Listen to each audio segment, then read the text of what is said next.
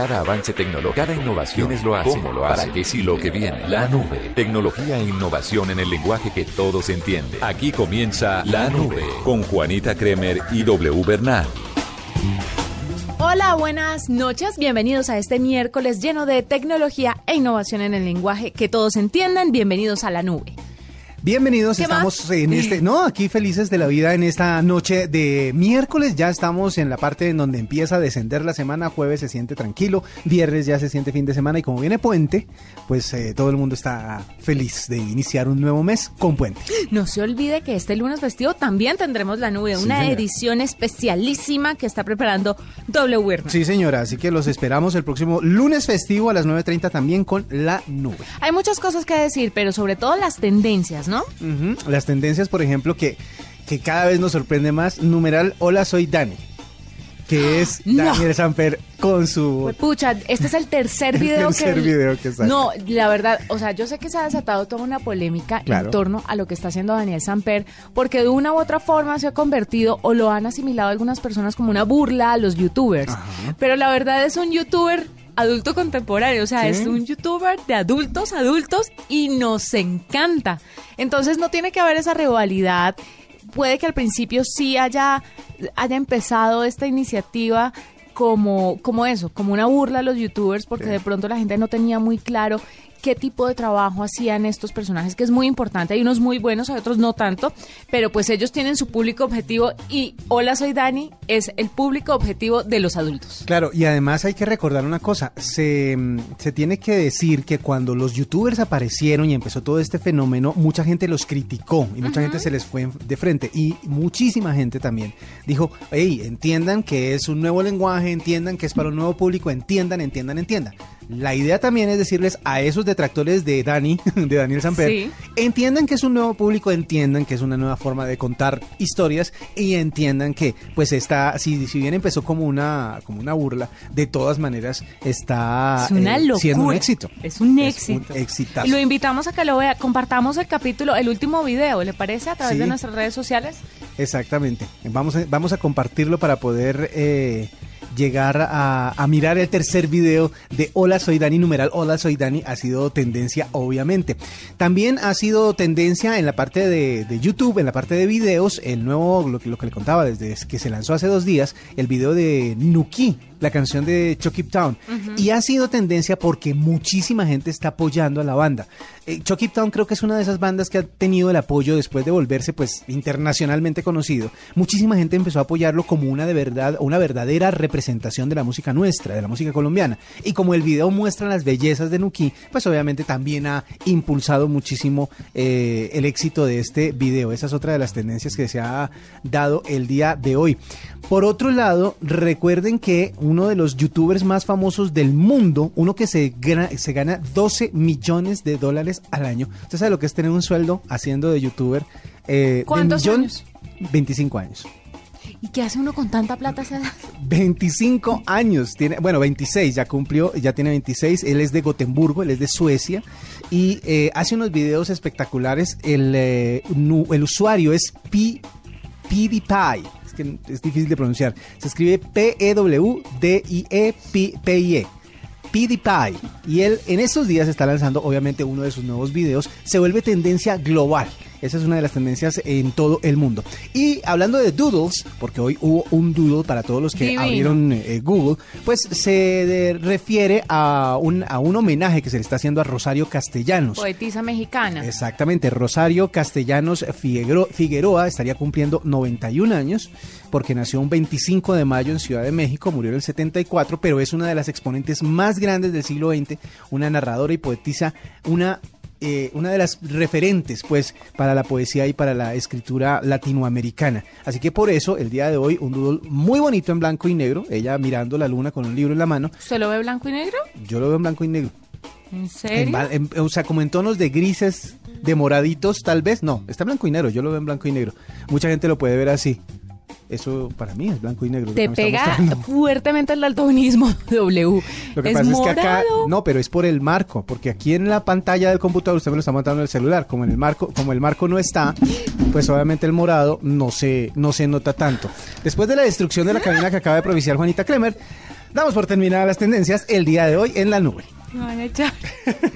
Escuchas la nube en Blue Radio. Arroba la nube Blue. Arroba Blue Radio Síguenos en Twitter y conéctate con la información de la nube. A esta hora W estamos invitando a Paula Gaviria, que es la vicepresidenta de activación de marcas de la agencia Pragma. Usted se preguntará por qué. ¿Por qué? Porque viene Woman to Watch Colombia 2016, el premio que destaca a las mujeres líderes en innovación tecnológica y es que últimamente vemos que el género femenino está cogiendo cada vez más fuerza en este tema de la tecnología y pues es chévere que el reconocimiento, que es una iniciativa de la revista, eh, promueva el liderazgo femenino en la industria. La revista PIM, la revista que es la que está promoviendo esto. PIM, sí señor, tiene toda la razón. Paula, bienvenida a la nube. Hola, buenas noches, muchas gracias. Bueno, cuéntenos un poquito de qué se trata este premio. ¿A quién se le da específicamente? Mira, Women to Watch es una distinción creada por la revista Advertising Edge en 1997 con la finalidad de reconocer y honrar a las mujeres que dejan huella en el mundo del marketing, las comunicaciones eh, y la publicidad. En Colombia, la revista PIM se unió con Advertising Edge el año pasado y decidieron arrancar esta iniciativa también en nuestro país. Es por esto que el año pasado, en el 2015, hicieron la primera selección de Women to Watch em, de mujeres eh, que tuvieran esta, digamos que este destacamento dentro de estos eh, sectores que te mencioné y se premió por primera vez eh, a 12 valiosas profesionales. esta es la segunda mm, la segunda edición de Women to Watch Colombia y pues claro, súper honrada de ser una de ellas este año. Bueno, ¿cómo es la historia o, qué es lo que se ha presentado para esta versión 2016 del premio? Pues mira, esta, esta versión 2016 tiene nueve grandes profesionales, dentro de los cuales se destacan personas de la industria textilera, personas de la industria de la tecnología, eh, personas de la publicidad. Entonces, pues tengo el honor de compartirlo con ocho colegas eh, destacadas eh, dentro de cada sector que les mencioné. Y la idea es, vamos a tener una reunión, un cóctel el próximo 2 de junio en el Hotel W donde vamos a compartir, nos van a entregar la distinción eh, y digamos que lo más importante de esta distinción es que no quede solamente en la mención que hace la revista PM con Advertising Edge, sino que nosotras como mujeres profesionales destacadas en la industria comencemos a hacer alguna labor para ayudar a startups, a personas que quieren desarrollar diferentes temas dentro de cada una de sus especialidades, que tengamos una gestión relevante para impulsar esas temáticas en el país y que definitivamente la gestión de la mujer se destaque, porque cada vez somos más los que estamos rompiendo ese techo de cristal. Mm. Eh, no sé si son familiares con ese término como tal, pero es eh, donde las mujeres tenemos un papel más relevante dentro de la industria y vamos destacándonos y teniendo acceso a cargos directivos y a diferentes distinciones que destacan la labor eh, femenina dentro de la industria profesional en Colombia y en el mundo. Paula, yo no sé si esté pues metiéndome en un terreno muy personal, pero sí quisiera preguntarle, usted como vicepresidenta de activación de marcas de la agencia Pragma, ¿cuál fue el principal eh, tropiezo que tuvo para llegar a esa vicepresidencia o si tiene ¿Cuál era el techo de cristal del que O si tiene alguna anécdota o algún impedimento que usted diga, casi no pude con esto, pero de verdad me enorgullezco porque lo rompí. ¿Cuál fue esa piedrita en el zapato que de pronto le tocó sacarse con dificultad? Qué buena pregunta. Te cuento que definitivamente como mujer pienso que eh, nosotros versus la labor que cumplen a veces los hombres, pues somos un poco más emocionales. Y pienso que el manejo de la emocionalidad en la gestión eh, de vicepresidente dentro de una gran eh, agencia, pues eh, tiene una relevancia eh, grande y adicionalmente es difícil de manejar. Eh, al principio de mi gestión fue uno de los retos más grandes que tuve eh, que encarar, enfrentar, porque pues el tema de las vicepresidencias y todos los temas administrativos que conllevan mucho más allá del tema estratégico o de visión de hacia dónde quiere llevar uno su gestión, la agencia, los retos que tiene de crecimiento, de internacionalización, etcétera, pues está el tema de tiene que ser rentable la operación, tenemos que regirnos por cifras, hay que administrar personal, y allí se tienen que tomar decisiones complejas. Entonces, vencer un poquito el tema de, la emocionalidad, llevarlo más al plano racional em, y ser más coach con mi equipo para poderlo formar y ayudarlo a que tomen sus propias decisiones, en vez de ser un poquito más maternal y amadrinarlos, que es, mucho la gestión que, que a veces eh, tomamos por naturaleza las mujeres, pues ha sido uno de los retos más complejos desde, desde mi posición eh, en este momento. Eh, ahí el problema somos, ella tiene toda la razón, somos muy maternales y somos muy sensibles, pero esa sensibilidad yo creo que nos sirve en muchas ocasiones para desempeñar mejor nuestro trabajo, porque además nos vuelve más intuitivas también. Así es. Eso por, por, el lado personal, pero de pronto, ¿algún hombre intentó hacerle la zancadilla? Cuénteme. es que eso pasa. Es que hay unos que parecen viejas. eh, muchos, muchos, pero, pero definitivamente cuando hay ganas, cuando hay pasión, cuando se quiere lo que se hace, cuando hay talento detrás, eh, los hechos y los resultados hablan más. Claro, y no, y cuando uno es profesional hay sin nada que hacer. Le voy a hacer una pregunta. ¿Usted cree que las mujeres somos unas arpías entre nosotras mismas? Yo creo que somos difíciles, yo creo que somos complejas en, en nuestro sentir y pensar, mm. entonces sí, sí, si hay algo de arpies. Es complejo, es complejo la relación entre mujeres de manera profesional. Sin embargo, pienso que, que tenemos eh, unas bondades grandes, mm. como el tema de la atención al detalle, como el tema de multitasking, que si uno lo enfoca adecuadamente, definitivamente juegan a favor y no en contra. Vea, toda la razón. Pues mil felicitaciones, Paula, eh, por estar dentro de este grupo de mujeres. Qué orgullo de verdad que se esté rompiendo con ese techo de cristal, como dice usted, que se esté rompiendo con esos, eh, esas barreras que encontramos muchas veces eh, el género femenino a la hora de tratar de ascender y sobre todo de ganarnos un sueldo no más que los hombres, sino igualitario, tener condiciones iguales, porque es que una cosa... Que la asignación salarial no tenga que ver con el género simplemente que sea por el cargo y por los éxitos que tenga la y persona. Y la preparación. Es que es que de verdad eh, uno ve en muchas empresas que hay mujeres igual o más preparadas que los hombres y el hombre por ser hombre recibe de pronto un poco más que la mujer. Más oportunidades. O el hecho de que podamos ser mamás y nos tengamos que ausentar por una licencia de maternidad también no nos hace apta para no nos hace aptas para ciertos empleos y pues creo que el mundo se está transformando y cambiando esa visión tan errada. Esa es la idea y por eso es que existe este, este galardón. Menos mal que existe para poder visualizar esas cosas. Felicitaciones, Paula. Muchísimas gracias y muchísimas gracias por este espacio. Feliz noche a ambos. Escuchas la nube en Blue Radio. Arroba la nube Blue. Arroba Blue Radio Síguenos en Twitter y conéctate con la información de la nube. Cuénteme, W.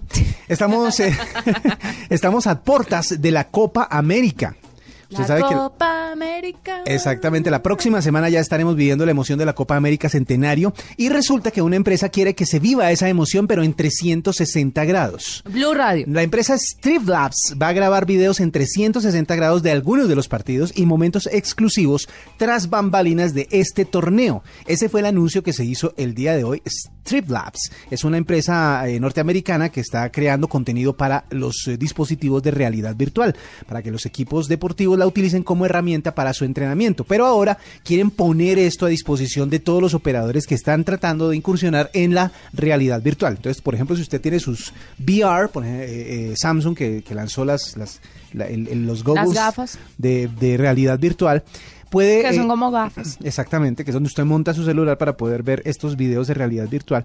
También eh, otros eh, como LG, que también está desarrollando algo parecido. Bueno, en fin, todas las marcas que están metiéndose en la realidad virtual van a tener la oportunidad de recibir estos videos. Algunos de ellos van a ser de partidos, como les decía, otros van a ser de detrás de cámaras, por decirlo de alguna manera. Entrenamientos privados, de pronto reuniones en el camerino, etcétera, etcétera. Se va a grabar obviamente con todas las cámaras profesionales como la Sony A7, la GoPro Hero 4, todas esas cámaras que dan la oportunidad de grabar contenido en 360 grados van a proveer a esta empresa Strip Labs para poder entregar el material eh, y así disfrutarlo en los lentes de realidad virtual. Así que puede ser una nueva forma de experimentar el fútbol, puede ser una nueva forma de vivirlo sentado, sintiéndose pues uno metido en el estadio, para la gente que no puede asistir a los estadios en la Copa América, pues esa podría ser la oportunidad de sentirse en eh, eh, dentro de los estadios a la hora de vivir los partidos.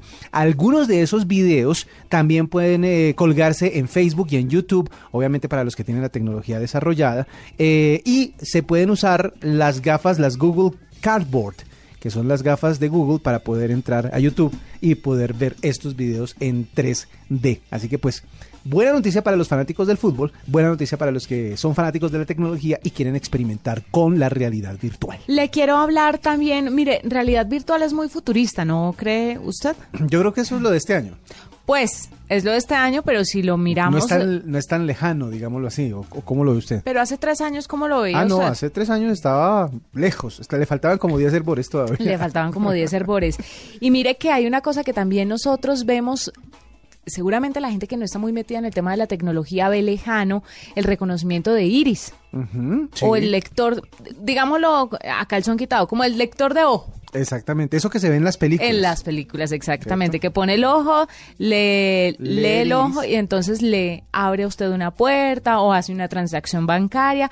Pues eso cada vez está más cerca y resulta que Samsung presentó su primer dispositivo con reconocimiento de iris. Adivine qué es. ¿Qué es? Adivine. Eh, ¿Samsung? Sí, ¿Un celular? No, señor, es una tableta. ¿Ah, sí? La Galaxy Tab Iris es la primera tableta que es capaz de analizar el ojo para fines de seguridad, pero no lo espere aquí en los diferentes. En la siguiente generación no. No, en las tiendas aquí no va a pasar porque Samsung ya dijo que el primer producto con esta este tipo de autenticación va a venderse únicamente en India para empezar y sobre todo a el sector gubernamental y empresarial de la región. Va a costar alrededor de 200 eh, dólares, que me parece barato. Y la Galaxy Tab Iris utiliza un escáner para analizar el ojo del usuario y autenticar como usuario y dueño de la tableta. Las empresas financieras y organizaciones que necesiten verificar la identidad de los usuarios son las que más van a utilizar este dispositivo. Se va a, meter múltiples servicios en este en esta tableta para que las personas pues puedan hacer un mejor aprovechamiento de ella, pero además de esto van a tener un kit de desarrollo para que las personas que hacen aplicaciones le saquen provecho al lector del iris. Claro. ¿Ya? O sea, para que la seguridad venga amarrada. Para que eso empiece a masificarse, W, porque es que, pues si vienes, es que ese es el tema de ser pioneros, que no hay muchas cosas que le sirvan a esa tableta o se va a desaprovechar eso en lo que están innovando. Entonces, por eso me parece tan interesante que hagan un kit de desarrollo para las aplicaciones que quieran utilizar esta autenticación de iris. Pues muy bien, eso es ya veo a todo el mundo pegándose el ojo en los mostrarios con conjuntivitis. Todo el mundo, como con las gafas. Se acordará de mí. Vamos a ver qué sucede con, ese avance en la tecnología. Vea, hay, una, hay otra noticia también para los que les gusta viajar y a los que usan TripAdvisor como una de las eh, herramientas para poder elegir los destinos. Y resulta que Google se ha inventado una nueva manera de que usted disfrute la música del lugar en donde usted va a viajar en sus vacaciones. La empresa, o sea, Google, se asoció con TripAdvisor para darle a los usuarios eh, algo de la música de un sitio determinado a través de una página, ah, o sea, de la página de críticas de, turismo.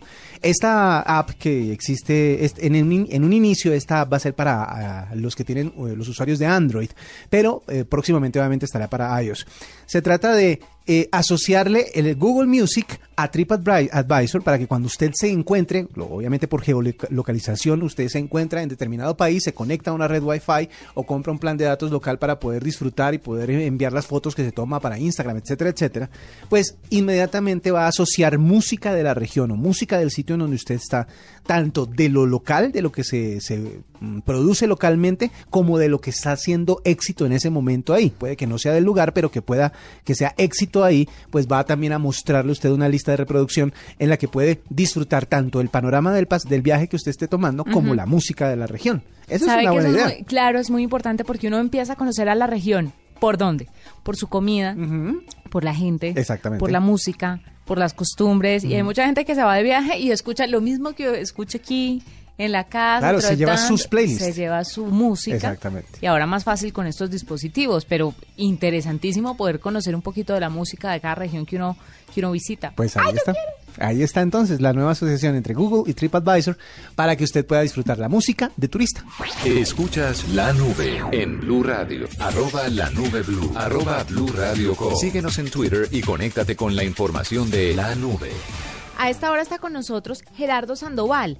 Él es W, el CEO de Facil Cloud, una empresa con amplia experiencia en el manejo de servicios hosting y cloud. Y es que resulta que ahora las páginas web van a dejar de funcionar sin certificados SSL. Pero para que él nos eh, aclare qué son estos certificados, cómo conseguirlos y por qué son tan importantes, lo tenemos a esta hora. Gerardo, bienvenido a la nube.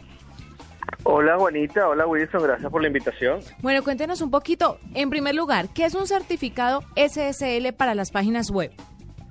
Bueno, fíjate, eh, muchísima gente lo conoce como el candadito que aparece a la izquierda o a la derecha del navegador.